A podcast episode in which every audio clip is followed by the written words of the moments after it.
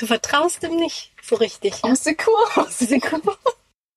Wir haben uns ja gerade schon auf eine kleine Zeitreise begeben in unseren damaligen Französischunterricht. Oh ja. Und haben festgestellt, unsere Französischlehrerin im Laufe der Zeit waren schon sehr spezielle Menschen. Ja, echt speziell. Also wollen das auch gar nicht werten, also mhm. total neutral. Mhm. Aber worüber wir uns immer gefreut haben, wenn mal was aus der Reihe passiert ist. Ja. Ein Film schauen. Ne? Ja. Und dann erinnere ich mich auch noch, das war auch so witzig. Kennst du noch MC Solar? Das war der absolute Knaller. Claro. Wow, dieser Rapper. Und wenn man einfach diese Lehrerin dazu gesehen hat, äh, wo man halt nie im Leben gedacht hätte, dass sie jetzt so ein Rap-Lied da vorspielt. Also das ist richtig krass. Dann sollten wir das ja übersetzen. Also das ja. war schon ein bisschen aufregender. Hm. Genau, ne? Dieses eine Label äh, Le Bad Boy. ja. Das war richtig cool. Das war so niedlich, ja. weil das für sie, sie hatte dann auch irgendwie das Gefühl, dass es bei uns natürlich gut ankommt und sie hat sich dann immer so ein bisschen auch gefreut, Stimmt. mal auch was anderes machen zu ja. können. Also war total witzig mal ähm, fernab davon, wir waren ja gar nicht in derselben Klasse, nee. aber hatten dieselbe Französischlehrerin eine Zeit lang ja. und deswegen konnten wir uns da immer so ein bisschen austauschen, mhm. was da gerade so abgeht und wie sie so drauf war auch. Ne? Ja. Also sie hat ja immer mal so verschiedene Stimmungsbarometer. Oh, ja. Wie sagt man das denn? Ja. ja. so das Stimmungsbarometer hat sich immer mal verändert. Ja. Was ich gesehen habe in unserer Vorbereitungsdatei, dass mhm. du Sprichwörter rausgesucht hast. Ja, ganz genau. Also ich habe ein bisschen gestöbert im Netz und habe echt ein paar ganz witzige Sprichwörter gefunden auf Französisch. Die kann ich dir gerne mal jetzt zum Besten geben. Oui, oui, bien sûr. Und zwar, also was ich echt witzig fand, avoir pris une overdose de camomille.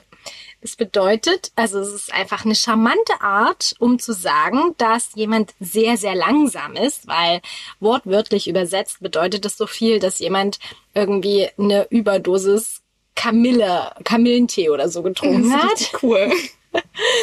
Und das zweite ist ähm, noch Il n'y a pas la lumière à tous les tâches. Na, das könntest du vielleicht übersetzen, oder? Also irgendwas mit, dass man nicht mehr alle Latten am Zaun hat oder ja. nicht mehr alle, wie sagt man denn? Nicht ja. mehr alle Lichter an. Ja, ja. so komisch. So ein bisschen eine Schraube locker. Schraube locker, genau. Also die Etagen sind nicht, nicht ganz erhellt genau, oder so, ne? Genau, wenn man es jetzt alle wirklich übersetzen würde. Beleuchtet, ja. Richtig witzig. Woran ich mich immer nach erinnere, was ich ähm, total süß immer fand, ähm, dass Jalousie mhm. ja nicht die Jalousie sozusagen heißt, sondern Eifersucht. Und das ist ja bedeutet, wenn du die Jalousien runterlässt, dass niemand in dein Haus reinschauen kann. Ah. Und dass niemand eifersüchtig werden kann. Fand ich ganz cool. Ja, das ist, äh, hat dann nochmal einen ganz anderen Hintergrund, wenn man mhm. das weiß. Stimmt. Und dann haben wir ja noch ein paar französische Filme rausgesucht, unabhängig ja. von Die fabelhafte Welt der Amelie. Wir haben mhm. ja auch viele mhm. französische Filme im Unterricht gesehen. Und bei mir war es zum Beispiel ein Film zu den französischen Filmtagen, den ich damals sogar zweimal gesehen habe. Aha. Ich hatte ja tatsächlich auch irgendwann mal Wirtschaftsfranzösisch. Mhm. Davon weiß ich auch gar nichts mehr, aber auf jeden Fall gab es das mal. Und das war Persepolis, nämlich 2007. Und das, der basiert auf einem Comic und erzählt die Kinder- und Jugendgeschichte der Regisseurin Marianne Satrapi während und nach der islamischen Revolution im Iran. Oh, und wow. das ist wahnsinnig gut umgesetzt. Durch dieses Comic ist es total ergreifend, die Geschichte, mhm. weil natürlich diese schlimmen Bilder durch das Comic nicht so heftig dargestellt ja. sind und trotzdem nicht aber total so emotional rüberkommen. Und das hat mich damals schon total berührt. Wir haben den ja aber auch auf Französisch gesehen. Das war schon wow. auch schwierig. Also ja. da gab es schon die Untertitel natürlich, die französischen, aber es war schon ja schwierig, dem zu folgen. Und ja, das äh, fand ich, also es ist so ein Film, der mir total im Gedächtnis geblieben ist. Ich habe zwei Filme auch rausgesucht. Zum einen die Sozialkomödie Paulette. Mhm. Da geht's um eine ältere Frau, also Paulette, äh, sie wohnt in so einem Vorort von Paris, die nennt man ja Banlieues, also so eine Vorstadt, wo ja eben schon eher auch die arme Bevölkerung wohnt, mhm. wo es eben auch viele soziale Probleme gibt und ähm, auch die Arbeitslosigkeit natürlich dementsprechend hoch ist. Sie kommt finanziell mega knapp nur über die Runden und ist schon so eine ganz schön bisschen auch harsche und auch teilweise so ein bisschen verbitterte Rentnerin. Ähm, ja, und sie steigt dann ins Drogengeschäft ein. Weil man es ihr natürlich überhaupt nicht irgendwie zutrauen würde. ist also sehr mhm. unauffällig und sehr, sehr interessant, wie sich dann ihr Charakter in, ja, während des Films verändert. Cool, den muss ich auf jeden Fall auch mal noch sehen. Ja. Ich habe da auch viel davon schon gehört, aber nie gesehen. Kann ja. ich echt empfehlen. Was ich total besonders an französischen Filmen finde, ist, dass sie gar nicht viel mit so super viel Sprache und Texten arbeiten, sondern oftmals mit sehr vielen Bildern und Emotionen, ja. Ne, ja. so in der Mimik und Gestik. Und was ich auch total mag an den französischen Filmen, das kommt natürlich aber auch in anderen Filmen vor, diese ähm, Szenen, die an einem Ort nur spielen. Da gab es ja zum Beispiel, hm. das, den habe ich noch rausgesucht, äh, Der Gott des Gemetzels von 2011, hm. was auf einem Theaterstück einer französischen Dramatikerin basiert. Und lustigerweise spielt der Film in Brooklyn weil wir ah. gerade in New York noch waren in unserer letzten Podcast-Folge, wurde aber in Paris gedreht, da ähm, gegen den Regisseur, das war damals Roman Polanski, ein Haftbefehl vorlag, oh, er dort nicht drehen durfte. Wow. Genau, und in der Handlung geht es ja um zwei Familien, die ein eher schlechtes Beispiel zeigen von einer elterlichen Vorbildfunktion. Also es ist sehr ähm, satirisch gemacht und ja, die Schauspieler und Schauspielerinnen sind einfach absolute Oberklasse, wie die das machen und wirklich wow. nur an diesem einen Ort, in diesem Wohnzimmer. Ich glaube, die Küche ist da noch mit dabei und so, mhm. aber trotzdem wirklich nur in dieser Wohnung spielt sich das sozusagen ab. Das ist ja total interessant gemacht. Ja. Also dann werde ich den auf meine Liste aufnehmen noch. Und, äh, ich weiß nicht, meinen zweiten Film, den hast du vielleicht auch gesehen. Äh, der heißt Ziemlich beste Freunde. Ja, das Na? ist ja ein sehr, sehr, sehr bekannter Film. Definitiv. Mhm. Es ist äh, tatsächlich der zweiterfolgreichste Film der französischen Filmgeschichte. Wow. Nach äh, Willkommen bei den Sties. Mhm. Na? Und ist halt wirklich gleichzeitig total lustig und aber auch super berührend. Na, es geht da um diese unmögliche Freundschaft zwischen einem sehr wohlhabenden, behinderten Mann und einem Jugendlichen aus dieser Vorstadt, aus so einem mhm. Banlieue. Und wie sich das halt auch entwickelt, das ist wirklich sehr herzergreifend irgendwie. Ja, und das Stimmungsbarometer geht auch rauf und ja. runter. Das ist auch Wahnsinn, ja. Genau. Ich habe noch rausgesucht zum äh, Schluss Le mhm. Jeu, nichts zu verbergen, von 2017. Ach, ja. Das Original kommt ja aus Italien, also es ist gar kein original französischer Film und es gibt ja auch ein deutsches Remake, Das ja. perfekte Geheimnis. Und das Spannende aber daran ist, dass es geht erstmal in der Geschichte um einen ja grandios verpatzten Dinnerabend, so kann man es vielleicht kurz zusammenfassen. Mhm. Was ich daran aber spannend finde, dass das Ende ganz anders ist als in der deutschen Fassung von Florian David Fitz. Also total ähm, interessant, wie die Handlung sich wendet und ganz anders ausgeht zum Schluss, ja. Mhm, ja. Und ich fand das französische ähm, Beispiel sogar noch ein bisschen besser umgesetzt tatsächlich. Von der schauspielerischen Leistung vielleicht sogar auch. Ja. Aha. Ich glaube, ich habe nur das Deutsche gesehen, leider, bis jetzt. Kannst du auch später nochmal reinschauen. Ja. Na gut, ich würde sagen, bevor wir uns hier in Filmen und anderen Dingen verlieren, geht's ja. los, oder? Das Erstmal nach Paris. Genau. Und ja, ich würde sagen, commençons. Nous y voilà.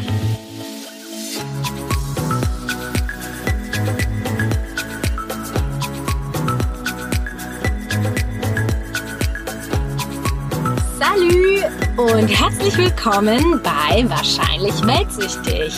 Mit mir und Mandy. Bienvenue à Paris. Endlich sind wir angekommen mit dem TGV. Yes. Und als allererstes wollen wir ein bisschen wieder Rahmen, Rahmen, Rahmen. Ja. Wann wir da eigentlich waren. Wir waren ja. nämlich beide zweimal da. Mhm. Und Correct. was wir da so erlebt haben in ganz, ganz kurzer Fassung, bevor wir dann ja. so ein bisschen tiefer einsteigen und ein paar ja, Geheimtipps auch verraten wollen. Mhm, unter anderem, genau. Ja, damit ihr erstmal wisst, ne, wer wann, warum in Paris war. Hier eine kleine Zusammenfassung von mir erstmal, meiner ersten Reise. Ich war 2004 einmal wieder mal mit meiner Mama unterwegs. Sie hatte mir das zur Jugendweihe geschenkt. Das heißt, ich war ja damals. Oh, ein richtig schönes Geschenk. Ja, richtig, richtig super lieb. Und genau mit 14 dann dementsprechend, oder ich war sogar noch 13, ja, war ich in Paris das erste Mal und es war eine Busreise hier ab an Leipzig, also ganz entspannt, alles organisiert, ne? Und es war damals so im Frühjahr, also auch eine ganz, ganz schöne Reisezeit. Das einzig Blöde war, dass das Hotel ein bisschen außerhalb war, aber gut. Ist auch schwierig in Paris wirklich was Zentrales ja. zu finden, was irgendwie auch einigermaßen bezahlbar ja, ist. Ne? Ganz genau, ja. Und bei dir war es ja, glaube ich, auch zuallererst eine Busreise, ne? Ja, also das war natürlich richtig lustig. Da hast du ja deine Ausbildung noch nicht angefangen. Ja. Und dementsprechend äh, haben wir da damals eine Netto-Reise gebucht. Oh also ich habe ja noch nie über so eine Zeitschrift irgendeine Reise gebucht. Das war wirklich auch die einzige. Die ist auch gar nicht so schlecht ausgegangen, aber so im Nachhinein denke ich mir so krass. Also das oh. über so, ein, so eine Zeitschrift da oder so ein, so ein vom Discounter. Das ist schon verrückt, ne? Das ja. war 2008, also direkt ja nach dem Abitur. Mhm. Dann hatten wir ja wirklich drei Monate frei, so Ach, den Sommer ja. über. Und ja, da waren wir eine Woche unterwegs, auch mit dem Bus gefahren, zwölf Stunden. Das war schon auch interessant. Ja. Und es war natürlich auch noch eine ganz andere Zeit. Also bei dir ja dementsprechend aus, war ja noch früher. Ja. Ich hatte ja zum Beispiel auch noch blonde Haare und die Klamotten auf den Bildern, super lustig und auch beim Fotos durchschauen, was mir da so aufgefallen ist. Also wir haben super seltsame Aufnahmen teilweise gemacht. Kennt ihr das noch von früher, wenn man so irgendwie was lustig fand, was heutzutage einfach gar nicht mehr so lustig ja. ist? Zum Beispiel ja. so ein Schild haben wir fotografiert mit ähm, Sauf Service heißt es eigentlich. Ja. Also sowas wie außer Betrieb heißt es. Und es wird aber, dieses Sauf wird halt Sauf Service geschrieben. Ja. Und das fanden wir dann ganz besonders lustig. Super lustig. Mhm. Oder man hat irgendwelche Ikea-Schilder fotografiert, weil, oh mein Gott, dort gibt's auch Ikea. Oh mein ja. Gott, das ist ja der absolute Wahnsinn. Ja, ja, völlig unglaublich, unglaublich. Ja, und dann gab's natürlich auch die eine oder andere historische Aufnahme von Notre Dame zum Beispiel. Oh, mhm. ja. Das 2008 äh, ging's der Dame ja noch gut. Stimmt. Stimmt. Wir haben damals in einem kleinen Hotel gewohnt, auch wirklich außerhalb. Wir sind auch mindestens 30 Minuten ins Zentrum gefahren. Ja. Und da war so ein bisschen die Besonderheit, das Zimmer war total okay. Ich meine, französische Hotels und Apartments und so weiter, die sind ja auch so ein bisschen speziell, wenn man so diesen deutschen Standard gewohnt ist. Aber ich finde das vollkommen in Ordnung. Ja. Mm, da war die Besonderheit, dass halt wirklich einmal die Putzkraft das Fenster sperrangelweit offen gelassen hat, als wir unterwegs waren. Und wir hatten ja auch oh. unsere ganzen Wertsachen da und gab so ein Garagendach und hätte halt jeder einfach hochsteigen in unser Zimmer gehen können. Also da hatten wir kurz einen kleinen Herzinfarkt, als wir ja, zurückkamen. Und cool. dachten so, ups, also das wäre jetzt nicht so gut, hätte nicht so gut ausgehen können. Nee. Und dann warst du ja das nächste Mal nochmal in Paris. Ja. Wann war das? Wir waren immer abwechselnd, ne? Das ja. ist lustig. Das hätten wir uns abgesprochen. Richtig, dass wir immer mal nach dem Rechten sehen, so, ne? Und zwar, da ging es tatsächlich nur darum, Disneyland Paris zu sehen. Uh. Mhm, mit einer Kollegin und Freundin. Ja, das war 2017 im November. Da es ja im November war, war es mit dem Wetter echt auch ganz schön naja, interessant. Also Eine sehr, interessante sehr, Angelegenheit. Ja, leider nicht so super, aber gut, wir haben eh immer das Beste draus gemacht. Und bei dieser Reise sind wir ja sogar geflogen ab Leipzig mit Umsteigen nach Paris. Und es war sozusagen die Feier zum 25. Jubiläum vom Disneyland. Oh, wow, was richtig Besonderes. Echt, das war also es war total magisch und ich hätte mir das auch niemals erträumt, dass es einen so, so, so fesselt und dass man so begeistert davon sein kann. Auch als Erwachsene? Ja, ja. Also es ist wirklich, es ist eine wunderschöne Zauberwelt und es gibt unglaubliche Fahrgeschäfte und Achterbahnen und, und, und. Also man merkt auch von vorn bis hinten, dass auch die ganzen Angestellten da total dieses Disney-Motto leben. Das fand ich echt super beeindruckend und Ah ja, ich war wirklich sehr, sehr, sehr begeistert. Und da kommen wir auch gleich dann nochmal später dazu. Ja. Da haben wir nochmal ein bisschen Platz dafür eingeräumt. Mhm.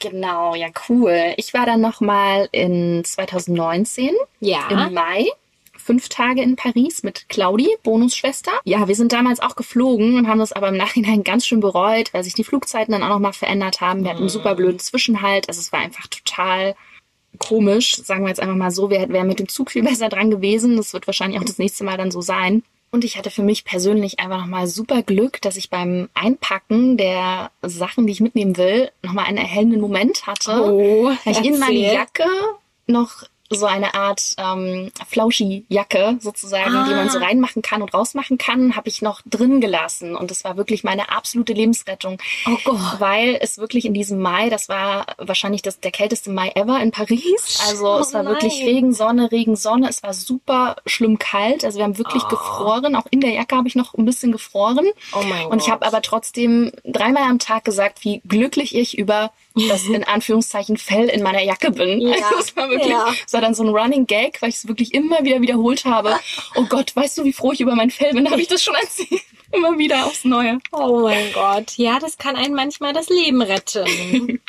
Zum Glück gibt's ja in Paris für solche Fälle, wenn einmal sehr, sehr kalt sein sollte, Unmengen an Kaffees Yes. Na, nämlich sogar über 8000 habe ich gelesen. Also Oha, das sind echt, echt, viele. Das sind richtig viele eigentlich an jeder Ecke und die Erzählst du was eigentlich immer? Ich habe keine Ahnung. Gibt's ein Kaffeeverzeichnis wahrscheinlich. Ja, bestimmt.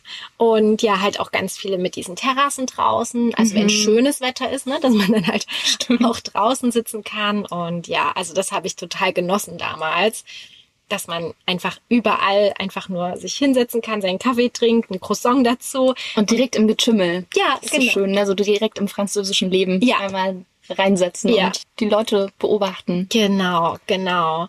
Ja, und da wären wir sozusagen auch schon jetzt ein bisschen bei den Facts. Da sind wir direkt rüber geslidet. Uh, ja.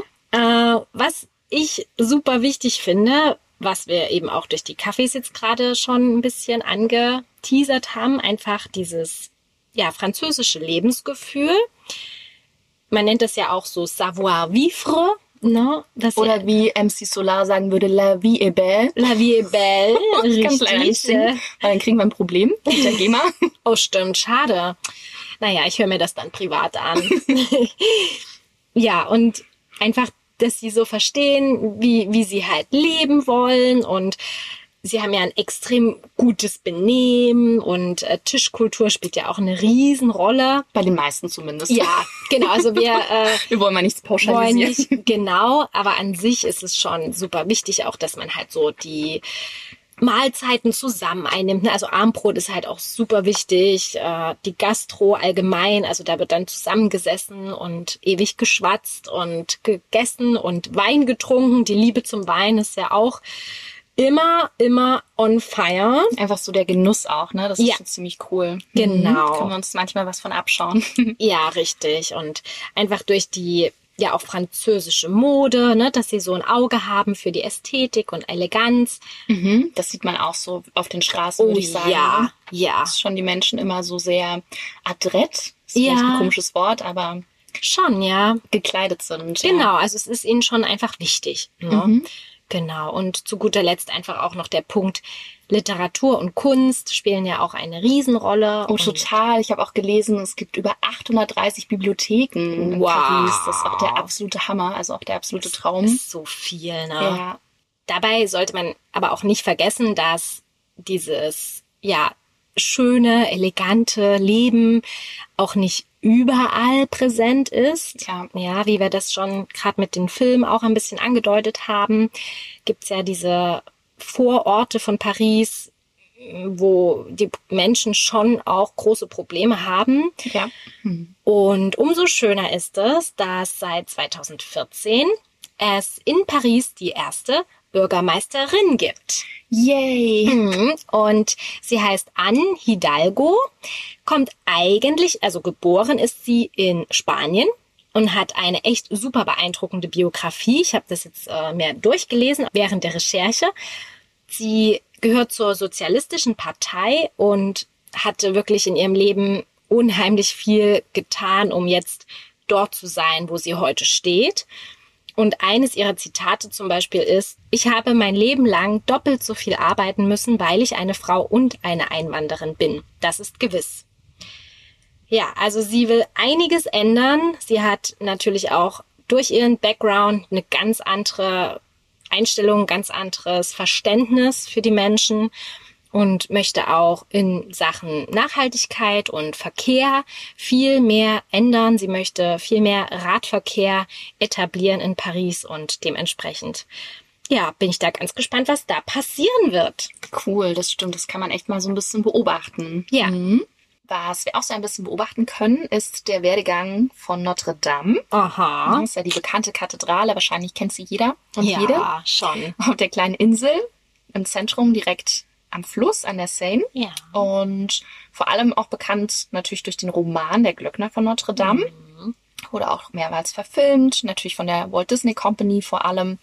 Ja. Und was ich total beachtlich fand, dass sie einfach 1163 angefangen haben zu bauen bis 1345. Boah, Also ja, Wahnsinn. hat ein kleines Weilchen gedauert, deswegen war dann diese Petite Tragédie die größte Katastrophe dahingehend am 15. April 2019 auch so verheerend, weil es ja diesen großen Brand gab. Ja. Und danach ging ja auch der richtige Medienrummel los. Boah, also richtig viel. Streit mit den Spenden, Mhm. weil manche das nicht so ganz verstehen konnten. Warum wird dafür für so viel gespendet? Im Vergleich auch, was zeitgleich, glaube ich, war das Feuer in Australien auch und woanders wahrscheinlich noch auf der Welt. Ja. Und ja, da gab es so einen richtigen Aufruhr deswegen. Ja, Mhm. stimmt, ich erinnere mich. Macron möchte gerne, dass der Wiederaufbau der Orgel dann bis 2024 schon fertig sein soll, also in drei Puh. Jahren. Das ist ein sportliches Ziel. Mhm. Und da hat sich dann auch die Frage erübrigt, ob es ein bisschen moderner vielleicht gestaltet werden könnte, wenn man es schon einmal neu macht. Also da hätte es theoretisch einen Architekturwettbewerb geben können, aber es hätte viel zu lange gedauert, deswegen haben sie das dann auch wieder verworfen. Ah. So viel zu Notre Dame. Viele Orte in Paris haben ja eine lange, lange Geschichte, so auch der Le Cimetière du Père Lachaise. Und jetzt Aha. fragt sich vielleicht der ein oder andere, was ist denn das eigentlich? Ja, ich. Das ist nämlich der größte Friedhof von Paris und auch die erste als Parkfriedhof angelegte Begräbnisstätte der Welt. Oh. Da wurden über Aha. eine Million Verstorbene beigesetzt. Ach, krass. Paris oder die Pariserinnen nennen es auch La Cité des Morts, also die Hm. Stadt der Toten, weil es wirklich wie eine kleine Stadt angelegt ist. Also es ist wirklich völlig verrückt, labyrinthartig, ganz geplante Straßen, Gassen, Paläste, Cottages, Wohnhäuser. Man braucht auch eine Karte, damit man sich da zurechtfindet. Das ist unglaublich groß. Ja. Und für die PariserInnen ist es auch wie ein Park. Also die Kinder spielen dort, dort finden auch Picknicks Oh. statt. Irgendwie ist es so ein bisschen creepy natürlich, wie allgemein auf einem Friedhof, aber irgendwie auch Ja. schön, weil es eben nicht so verlassen ist wie sonst Hm. Friedhöfe oder gruselig oder still, sondern da trotzdem das Leben so tobt Das und ich super, ja. das ist schon so eine Besonderheit, würde ich sagen. Ja, Mhm. und was auch noch eine totale Besonderheit ist, ist die riesige Gedenktafel um die Außenmauer drumherum. Da sind nämlich 100.000 Namen stehen an dieser Tafel von den gefallenen und vermissten Menschen. Das ist auch Oh total mein Gott. beeindruckend und total andächtig. Kann man das Wort dafür nehmen? Ja. Ich weiß nicht genau, wie man Ja. das am besten in Worte fassen kann. Genau. Und wer da vielleicht berühmt ist, so begraben ist, ist zum Beispiel Oscar Wilde und Jim Morrison. Die Ah. Gräber kann man sich zum Beispiel anschauen, natürlich wild besucht dementsprechend. ja, immer den Menschen nach, ne? Ja.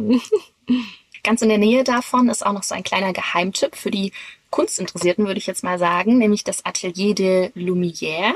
Aha. Dort sind nämlich 360 Grad Projektionen und in dieser Halle ist so ein digitales Kunstwerk entstanden. Dabei erwachen dann die ganz berühmten Bilder zum Leben und besonders an den Wänden und den Säulen und den Fußböden sind die zu sehen und die verschiedenen Ausstellungen zeigen zum Beispiel Werke von Klimt oder Van Gogh. Wobei sich dann diese ganze Halle dann in so eine ganz magische Welt verwandelt. Das haben wir Cool. damals leider nicht gesehen, aber das wäre auf jeden Fall so eine Sache, die ich für den dritten Paris-Besuch mit Ja. auf der Liste hätte. Na, so wie du es jetzt beschreibst, erinnert mich das hier voll an das Kunstkraftwerk Leipzig. Stimmt. Mhm. So kann man sich das vielleicht auch vorstellen. Oh, wie schön. Da wir gerade beim Thema der Kunst sind, kommt man ja auch Mhm. an einer Sehenswürdigkeit gar nicht vorbei. Und das ist Mm, der Louvre? richtig. Ah, oui, oui. Warst du da drin? Äh, no, no, no. Ich nämlich auch nicht, beide Male nicht. Und da ist mir das irgendwie bei dem Beispiel auch wieder eingefallen, dass es irgendwie so für mich so ein Phänomen ist in Städten, wo ich auch schon ein paar Mal war, dass ich trotzdem nicht alle Highlights weder von oben noch unten irgendwie gesehen habe. Und das ist irgendwie auch so ein bisschen das Ergebnis von Sehenswürdigkeits-Hopping-Vermeidungsstrategie. Ja. Also Ja.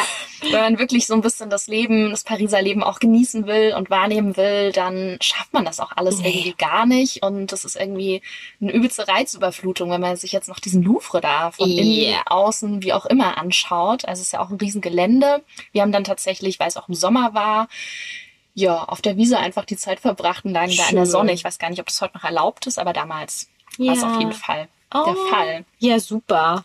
Wusstest du denn, das habe ich jetzt nämlich gelesen, wo ich mich genau in dem Moment, als ich mich geärgert habe, dass ich eben nicht drin war, also zumindest so einen ganz kleinen Moment. Da sind ja wirklich so viele Kunstobjekte, ne? Also knapp eine halbe Million. Wow. So verrückt. Und es würde insgesamt 160 Tage dauern, wenn man sich jedes Kunstwerk für nur 30 Sekunden anschauen würde. Krass, vor allem 30 Sekunden sind einfach so kurz, dass du ja gar nichts wahrgenommen. Also nee. Es ist äh, nur ganz im Schnelldurchlauf und dann könntest du natürlich sowieso nichts mehr wahrnehmen. Heftig. Ja. Und ja, es ist halt wirklich das meistbesuchteste und größte Museum der Welt. Ne? Ist einfach so heftig. Ich war zwar damals nicht im Louvre, in dieser wunderschönen Glaspyramide, aber dafür in einer anderen Glaskuppel und zwar in der Galerie Lafayette. Ah ja. Ja. Meine Mama, die war ganz auf jeden Fall total interessiert daran, dass wir uns die anschauen und ich dachte so, oh, ein Kaufhaus, ernsthaft. Aber als ich dann drinnen stand, war ich doch sehr, sehr, sehr geflasht, weil es ist echt Kunst. Das ist so ein krasses Gebäude. Das ist wirklich krass, ja. Also selbst für mich damals als Shoppingmuffel hatte ich da schon äh, echt einen guten Tag in dieser Galerie Lafayette und war ganz schön beeindruckt. ja, ich habe da auch noch einen Fun Fact dazu. In der Nähe von der Galerie Lafayette war das, glaube ich, nämlich. Ähm, ich habe dann auch ein Foto entdeckt beim Durchstöbern von 2008 und da hatten wir eine Tür fotografiert mit der Nummer 8.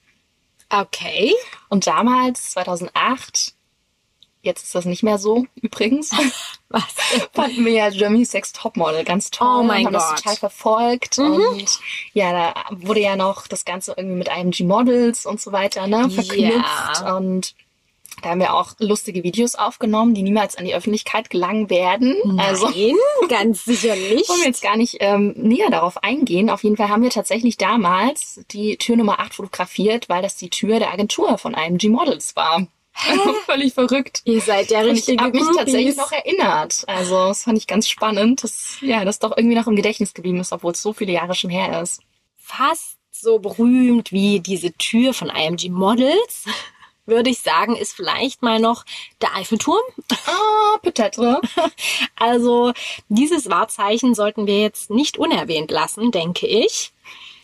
Witzig ist, also vor 100 Jahren, ja, hatten die EinwohnerInnen den Eiffelturm mal noch so als Kathedrale der Alteisenhändler verspottet. Sie waren nämlich gar nicht so amused über den Eiffelturm.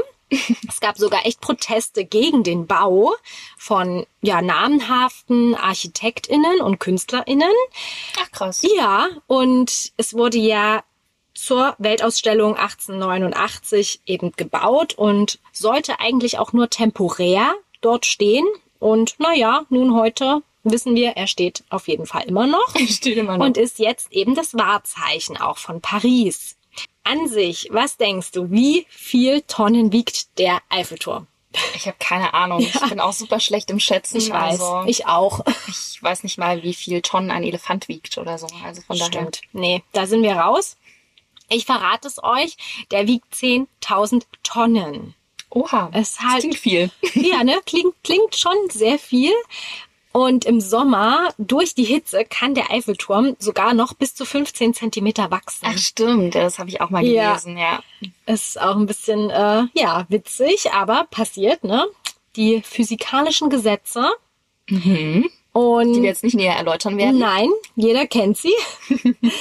Und die Spitze schwankt tatsächlich auch so maximal 12 Zentimeter. Also ist schon irgendwie sehr verrückt, verrückt. Ich erinnere mich daran nur noch, dass wir bei der ersten Paris-Reise so eine Breakdance-Show davor gesehen haben auf dieser Aha. Plattform. Das ist auch eine richtig coole Aussicht. Und ja. was da natürlich aber ein totaler Geheimtipp ist, jetzt oh. nicht mehr, weil wir es oh. jetzt erwähnt haben, ja. ist die Rue Saint Dominique in der Aha. Nähe. Dort hat man nämlich so einen einzigartigen Blick auf den Eiffelturm. Kann dann oh. damit dementsprechend auch das PariserInnen treiben beobachten. Schön. Als letzten Fun Fact zum Eiffelturm habe ich noch die Info, dass der Eiffelturm alle sieben Jahre gestrichen wird. Das Ganze Viel dauert. Spaß dabei. Ja, das Ganze dauert anderthalb Jahre. Oh jedes Mal wieder. Und es werden 60 Tonnen Farbe tatsächlich für 4 Millionen Euro verstrichen. Wow. Und nach den sieben Jahren sind dann wegen der Erosion nur noch 15 Tonnen Farbe übrig. Ja, so viel bleibt dann davon. Also es ist schon ein, ein Riesenaufwand, ne? Schon, ne? Also die, auf einmal mögen sie es jetzt doch ganz doll. Jetzt, also jetzt tun sie alles für ihren Turm. Da wir jetzt einmal bei den Monuments de Paris sind, würde ich mal noch sehr gerne den Triumphbogen erwähnen, meine Liebe. Okay. Mhm. Gibt ja mehrere, also es gibt, glaube ich, insgesamt drei. Und äh, den einen, den alle kennen, auf der Champs-Élysées, auf die ich auch kurz dann gleich nochmal zurückkommen werde. Den gibt's natürlich, den Triumphbogen, aber es gibt auch einen richtig, richtig coolen, äh, modernen im Viertel La Défense. Und der ist komplett so aus Stahl und Stein, also so Carrara, Marmor, ganz, ganz hell und riesen, riesen, riesengroß, mega futuristisch und also den fand ich echt sehr, sehr krass. Der liegt halt mitten im Geschäftsviertel, in diesem, ja, modernen Büroviertel. Mhm. Man hat auch den Blick eben von Bogen zu Bogen über die Champs-Élysées. ja, und die kennt natürlich auch jeder, ne? Die wollen wir auch kurz mit erwähnen. Prunk- und Prachtstraße von Paris. Äh, dort kostet ein Kaffee ein bisschen mehr als wahrscheinlich im Rest der Stadt. Aber ja, man kann es natürlich trotzdem sich mal gönnen. Und ja, bekannt einfach als Riesensichtachse von Ost nach West durch Paris. Da gibt's einige Sehenswürdigkeiten, die da an der Champs-Élysées liegen, wie der Louvre und die Triumphbögen und so. Und jeden ersten Sonntag des Monats wird die Champs-Élysées für den Automobilverkehr gesperrt. Automobilverkehr. Schönes Wort. Ja. ja, also die Bürgermeisterin ist echt drauf und dran. Also sie möchte dieses Radwegenetz eben super krass ausbauen, wie ich schon kurz erwähnt hatte. Und langfristig sogar die Zahl der Autos in der Stadt halbieren. Oha, ja, gutes Ziel. Finde ich auch. Sehr ambitioniert, aber tschakka. Nach dem ganzen Sehenswürdigkeitshopping ja. könnte man sich auch ein bisschen entspannen am Strandufer der Seine. Oh, da gibt es eine gut. ganz besondere Atmosphäre jeden August, nämlich einen ganz eigenen Strand und an oh. einigen Stellen wird sogar Sand aufgeschüttet und dann alles hübsch dekoriert mit Sonnenschirmen, Liegestühlen und da entsteht dann so eine kleine sommerliche Strandatmosphäre, vielleicht Mega. noch mit einem kleinen Cocktail. Und da kann man da vielleicht auch picknicken. Ein Träumchen. Auch eine schöne Sache. Einer meiner liebsten Orte in Paris ist auf jeden Fall Montmartre. Montmartre. Das müssen wir auf jeden Fall noch erwähnen. Ja. Ich habe damals auch in der Schule ein Plakat gemacht darüber. Oh. Und ich weiß auch noch ganz genau, wie es aussieht. Und ich hoffe, meine Mama hat es auch aufgehoben, aber ich denke schon. Bestimmt, ja. Ich hoffe, auf deinem Plakat war auch mit erwähnt, dass Montmartre die höchste Erhebung innerhalb Paris ist. Ja, sowas habe ich bestimmt mit aufgeschrieben. Ja, ja.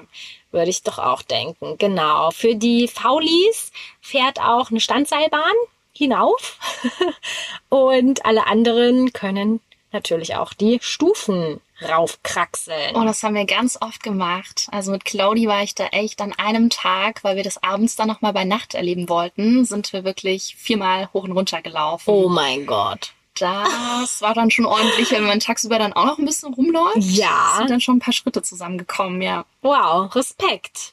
Aber gut, wenn man etwas will, ne, dann go for it. Mhm. Früher im 19. Jahrhundert war ja der Montmartre wirklich eine Hochburg von Künstlern und Literaren und aber auch Ausflugsziel, weil es eben der doch ein kleines Stück außerhalb ist. Es ist zwar noch in den Stadtgrenzen, aber nicht mitten, mitten, mittendrin. Und heute auf dem Place du Tertre gibt's ganz, ganz viele KünstlerInnen, die mit ihren Staffeleien dort stehen. Und es ist natürlich schon, das muss man auch dazu sagen, sehr Touri-mäßig. Mhm. Äh, da kann man halt, ja, ein Porträt von sich malen lassen. Zum Beispiel. Ne? Es gibt aber auch diesen anderen Bereich noch, die Old Artist Quarter. Ah, das ja. ist dieses alte Künstlerinnenviertel. Und das hat viel von dem traditionellen Flair des Oh. Viertels bewahrt und es wird so ein bisschen als das wahre Montmartre bezeichnet. Also Na, super. schon noch. Schön, dass ich das jetzt erfahre. Mal gucken, wie lange sich das hält, ne? Das ist so die Frage. Ja. Bis die Touristinnen dann doch wieder das, ja, Ja. Überlaufen haben. Ja, Kann ja. man fast sagen. Ja. Kann passieren, das stimmt. Was ich besonders schön finde, was vielleicht auch noch der bessere Tipp ist für eine richtig coole Aussicht, ist Sacré-Cœur.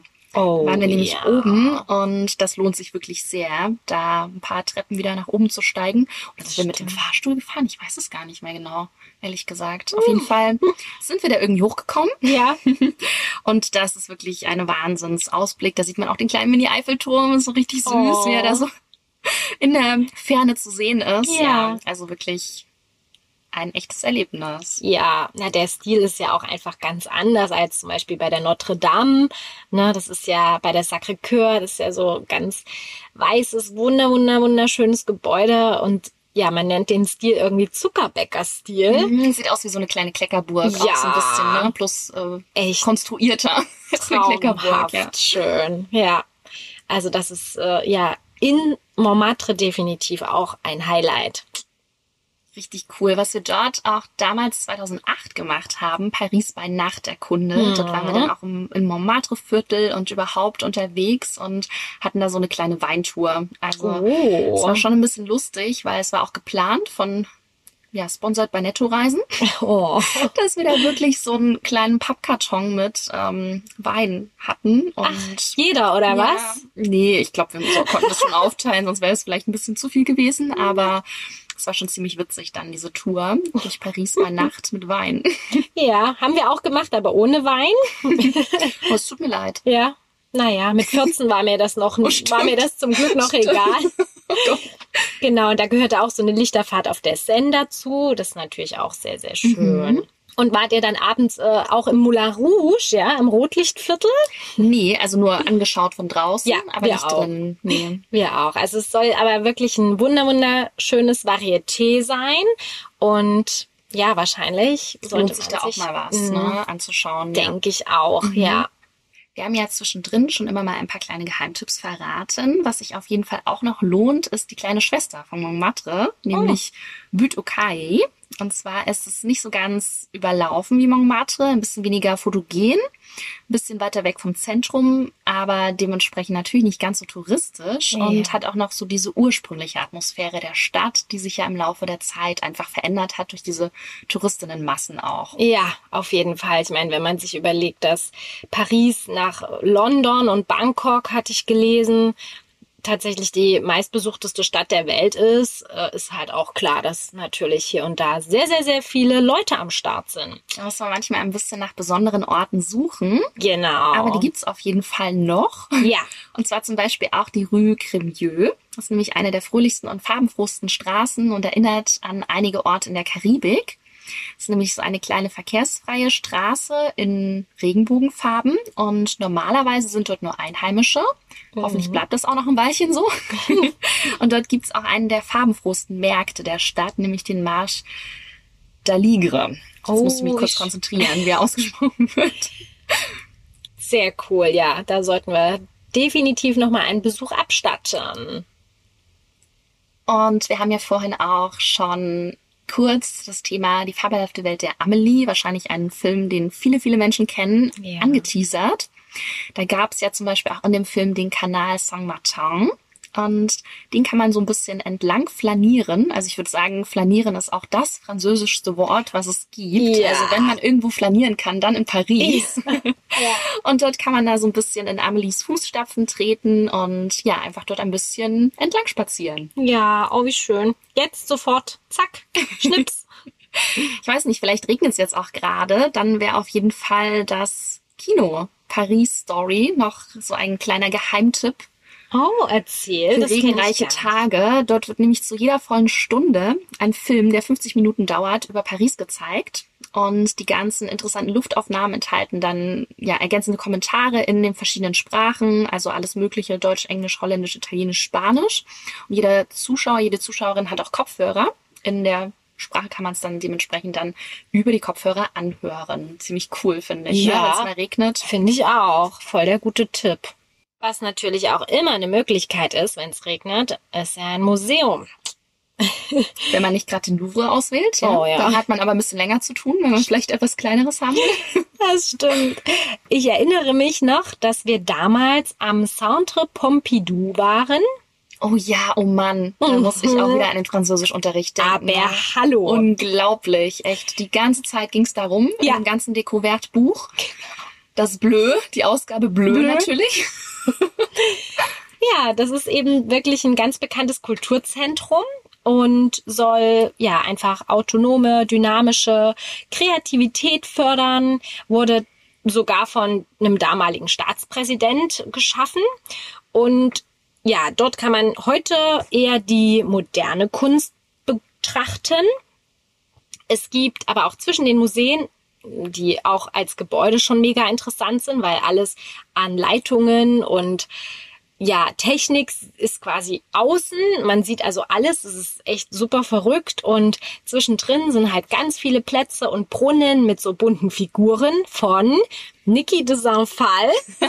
Sagt äh, bestimmt auch vielleicht dem oder der einen noch was, weil auch da ist definitiv so ein Schulzeit-Flashback am Start. Oh ja.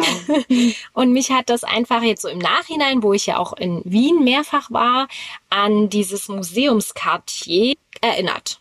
Weil das halt auch so ein Ort irgendwie der Kreativität ist. Und wir haben uns damals, weil ich das unbedingt fotografieren wollte mit diesen bunten Figuren, aber unser Film leer war, beziehungsweise voll war, mussten wir dort einen neuen Film kaufen und es war so teuer. Ich weiß noch, meine Mama, die ist fast umgefallen, als wir diesen Film gekauft haben. Aber Heftig, aber ja, Ich jetzt habt ihr trotzdem schöne Erinnerungen. Ne? genau, genau, das war's wert. Ja, ich denke, dass die Highlights innerhalb Paris jetzt soweit so gut fast alle mit erwähnt wurden. Und deshalb wollen wir uns jetzt auch noch mal ein bisschen auf die Attraktionen konzentrieren, die ein bisschen außerhalb liegen. Da gibt's eigentlich so zwei große, würde ich sagen. Und ihr kennt ja wieder mich, ja. Jetzt ist wieder History Lesson. Nein, war ein Scherz. Scherz. Hält keiner mehr aus. Ich weiß. so ich weiß. Aber es ist auch wieder ähm, auf jeden Fall erwähnenswert. Und zwar das Schloss von Versailles. Hallöchen, also mich hat's fast aus dem Latschen dort gekippt, ja, weil es einfach so eine riesige Palastanlage ist. Unglaublich. Echt sehr, sehr beeindruckend und wunderschön.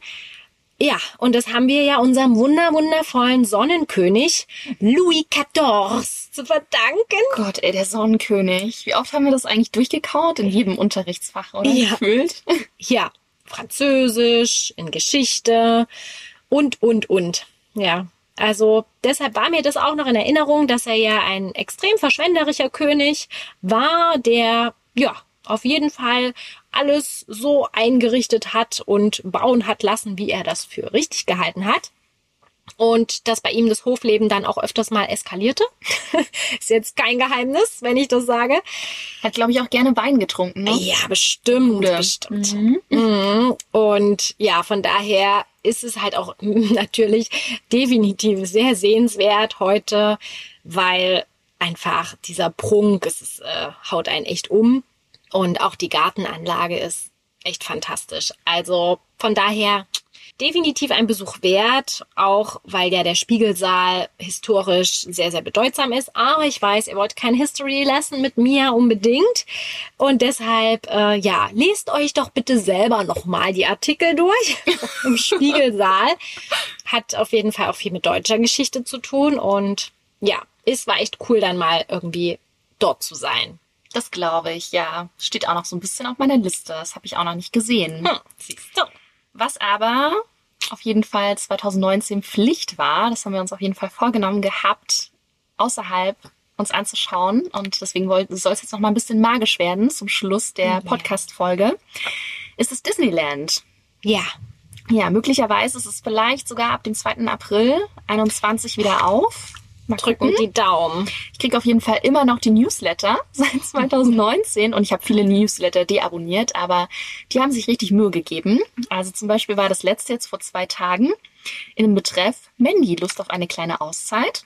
Eine Runde relaxen mit unseren Zen-Videos. Und dann gibt's einfach drei Playlists auf YouTube, äh, eine Stunde aus dem oh. Fantasyland, aus dem Frontierland, aus dem Adventureland. Also wirklich richtig schön. Oh. Und ja, konnte man sich gleich nochmal ein bisschen zurückträumen. Hm. Und das erinnert auch total natürlich an die Musik im Park. Die war ja schon ja.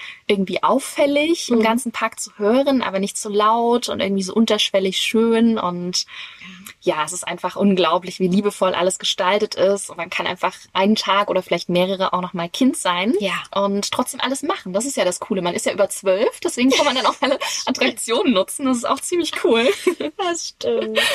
Genau, und deswegen wollen wir jetzt noch mal so ein bisschen ähm, ja den Rahmen geben, wie man hinkommen kann und was es da so zu sehen gibt, was wir vielleicht auch gesehen haben. Ja, also wir sind damals mit dem RÖR, glaube ich, die Regionalzüge der S-Bahn. Röhr? Nee, Röhr, Röhr. Ich habe das französisch ausgesprochen. Ach so, ah, sagt man nicht R-Ö-R? Ja, keine Ahnung. Ich dachte, wir haben das so abgekürzt. Egal. Auf jeden Fall hat es so eine Stunde gedauert von Paris aus. Mhm. Und wir hatten uns den besten Tag ausgesucht, nämlich einen absoluten Regen- und Sonntag. Oh. hat sich wirklich alle 30 Minuten das Wetter geändert. Das klingt jetzt, als hätte ich mir das ausgedacht, aber es war wirklich so. Unser erster Gang war in den Souvenirshop. Und dann oh. haben wir uns erstmal ein Disneyland Regenponcho gekauft für 12 Euro. Mein Gott, man hat ja wow. sonst nichts zu tun. Verdammt. Hatte ein kleines Festival-Feeling, von daher Stimmt. auch nicht so schlecht. Und ja, man bezahlt natürlich schon einiges auch für die ja. ganzen Attraktionen, für ja. den äh, Eintritt in den Park. Es gibt ja einmal das normale Disney. Disneyland ähm, Park, sag ja. ich jetzt mal, und dann noch den Movie Park. Ja. Genau, und ja, wir haben da, glaube ich, damals so ein Angebot genutzt, haben da nur 70 Euro bezahlt für den Tag. Also es lohnt sich auch vorab, das zu kaufen. Das ist auf jeden Fall günstiger als vor Ort, weil dort steht man dann auch wieder in der langen Schlange. Ja, stimmt. Und man sollte vielleicht so ein bisschen beachten, die französischen Ferien, Feiertage, das mhm. ist dann natürlich absolutes No-Go. Mhm. Genau. Und was ganz cool war, man kann sich dann so eine App herunterladen und dann anschauen, wie lang die Wartezeiten an den ja. Attraktionen sind. Ne? Das ist sehr praktisch. Das ist Stimmt. ganz cool. Und wir hatten damals aber auch gar keinen Fastpass. Ja. Ähm, die kann man ja eigentlich noch dazu kaufen. Genau. Aber bei uns ging das eigentlich ganz gut. Wir mussten natürlich an manchen Attraktionen doch ein bisschen länger warten. Aber ja, es war dann trotzdem alles okay. Wir konnten dann trotzdem alles uns anschauen, yeah. mitmachen, was wir so wollten. Und was ein bisschen schwierig ist, auch sogar 2019 noch, ist das Essen vor Ort. Also, ja, ist es so typisch halt. Man steht mm. Ewigkeiten an, also man ja. wartet schon dreiviertel Stunde oder so auf sein Essen mindestens. Hm, haben wir nicht ganz so krass erlebt, aber ja, wenn man halt zur falschen Zeit wahrscheinlich im falschen Teil des Parks ist, kann das passieren, ja. Und was Gesundes braucht man gar nicht erst suchen. also das ja, ist manchmal echt schade in solchen Parks, dass es da einfach nicht coole Alternativen gibt. Ich meine, sie können es ja trotzdem teuer machen, aber einfach was Gesundes so, ne? Das ja. Kommt könnte sich noch ein bisschen verbessern. Vielleicht schreibe ich mal eine Feedback-Mail. Das könntest du tun, ja. Quatsch. Auf jeden Fall, ähm, ja, gibt's natürlich ähm, super coole Attraktionen für klein und groß. Oh und ja. Unser Highlight war eigentlich so ein bisschen das Geisterhaus. Das war ziemlich verrückt. Da möchte ich auch gar nicht so viel darüber verraten, was da so passiert. Mhm, Fluch der Karibik natürlich auch. Ja. Und dann hatten wir auch so ein äh, 3D- oder 4D-Erlebnis von Star Wars, obwohl wir da das gar nicht so damit irgendwie zu tun haben. Aber das war super verrückt. Ja. Also sorry für die Fans, aber ja, für alle anderen lohnt sich's auch. Ja, ja. Und dann war es natürlich lustig, mit den Tassen von Alice da im Wunderland rumzufahren. Da wurde mir echt richtig schlecht, mir muss ich auch. sagen. Also es wird immer schlimmer im Alter mit uh. dem Schwindelgefühl. und das Labyrinth von Alice war natürlich auch mega witzig. Und dann gab's noch so eine sehr verrückte Sache. Da waren wir ein bisschen verstört danach. So oh. wirklich eher für die kleineren Kinder gedacht. Und zwar war das so eine Fahrt ähm, mit dem Lied die ganze Zeit It's a Small World After All. Ich sing's jetzt nicht an. Nee, Gibt's mal bei nicht. YouTube ein. Ihr werdet für immer einen Ohrwurm haben. Und es stand einfach als Beschreibung auf der Disneyland-Page, ist die fröhlichste Kreuzfahrt aller Zeiten. ich dachte mir so, Gott, ja. Die niemals endet wirklich, in deinem Kopf. Wirklich. Ja, also sehr, sehr verrückt. Ja, erzähl mal, was du so erlebt hast. Ihr wart ja auch in dem Moviepark noch, ne? Ja, wir waren im Moviepark und ja, das war natürlich auch wirklich super cool. Allgemein dieses Feeling und die Atmosphäre dort ist halt unbeschreiblich. Man kann es einfach nur selber erleben, finde ich. Ja. Eines der Highlights war definitiv Crush Coaster. Uh. Das war eine Achterbahn im Findet Nemo Motto. Und es, wir hatten so einen Spaß. Wir sind die sogar mehrmals gefahren, definitiv. Und auch im Moviepark der Hollywood Tower. Das, ich hatte richtig Angst. Also wirklich. Der ist nämlich ein ziemlich hoher Turm und dann fällt man da immer so Stück für Stück runter. Ah, ist wie ein okay, Fahrstuhl. krass. Es ist echt wow. Ich habe bestimmt geschrien wie am Spieß. und dann war noch im Moviepark so ein Themen, eine Themenachterbahn, Ratatouille. Oh ja, das wollten wir auch unbedingt sehen, aber man schafft das halt nicht an einem Tag, Nee, beides an einem anzuschauen. Tag. Ne? Das ist unmöglich. Ja, das stimmt. Also äh, da war mir auch wieder richtig übel, weil oh, es hat sich so gedreht. Man war sozusagen Ratatouille und ist dann durch diese Küche gerannt. Richtig cool. Wow, und alles hat sich gedreht. Also es war so übel. Aber So spart man sich dann auch den Restaurantbesuch danach. Also ist auch okay. ja, der Geheimtipp von uns. Ja. Ja, also wir können es eigentlich nur noch mal zusammenfassen. Kein YouTube-Video. Man kann sich ja so ein bisschen was bei YouTube anschauen, kann zeigen, wie schön Disneyland wirklich ist, wenn man es nicht einmal selbst erlebt hat. Ja, gebe ich dir komplett recht. Vielleicht habt ihr euch die ganze Zeit gefragt, wie wir auf unseren Titel gekommen sind. Ja, Das ist ganz einfach erklärt. für uns schon. Und zwar muss man ja dazu sagen, dass uns irgendwie der Französischunterricht bis zum heutigen Tag echt ganz schön geprägt hat. Mehr als einem das so vielleicht im Alltag bewusst ist. Das stimmt. Und wenn man sich dann wieder mit Paris beschäftigt, dann erinnert man sich automatisch wieder an Arthur, Julien und Isabelle aus dem Lehrbuch Découverte Le Bleu, Le Bleu. die beim Tuma und Panas doch immer Rollschuh fahren. Genau, genau. Und Die Guten. es war einfach, ja, wirklich immer präsent während unserer ganzen Recherche. Wir haben Ja, ich habe dir so ein YouTube-Video geschickt Ja, ja. und da wird das Hörspiel, das waren ja immer so coole Hörspiele, falls ihr das noch kennt, vielleicht auch so im Englischunterricht, wenn ihr kein Französisch hattet oder Russisch, gab es immer so Hörspiele und dann wurden auch immer so Töne mit eingespielt, dass sie jetzt gerade auf der Straße sind Mhm. und so weiter. Und da gab es so einen Teil von äh, diesem Buch sozusagen, was ähm, ja wiedergegeben wurde bei YouTube. Und da hast du zu mir geschrieben, ja, ich kann ja noch Französisch. Ja, weil die, ja, ne, die, die Dialoge sind, wenn man mit Französisch anfängt, natürlich sehr, sehr simpel. Und dann ist es nur so, Salut, Julien. Ah, Arthur et un perroquet. So, okay, ja, das verstehe ich auch heute noch. Bonjour Isabelle. Genau. Ja, deshalb ist das hier unsere kleine Background-Story. Ja, verrückt. Okay, so schnell sind wir durch Paris gereist oder auch ein bisschen länger. Ja. Und man möchte doch länger verweilen und flanieren und träumen und ja, die ganze Magie von Paris und auch natürlich den Disneyland und alles darüber hinaus genießen. Ja, Wir absolut. müssen uns jetzt aber verabschieden, weil die Yes. nächste Folge wartet dann auch schon bald. Oh. Und wir haben sogar heute einen kleinen Teaser drin gehabt. Wir haben nämlich eine andere Stadt erwähnt, die auch sehr viel von Touristinnen besucht wird. Stimmt. Wir verraten es aber noch nicht, wie immer. Ihr könnt ja mal mitraten bei Instagram und ja, wir freuen uns auf jeden Fall aufs nächste Mal Definitiv, ja. und sagen au revoir. Salut.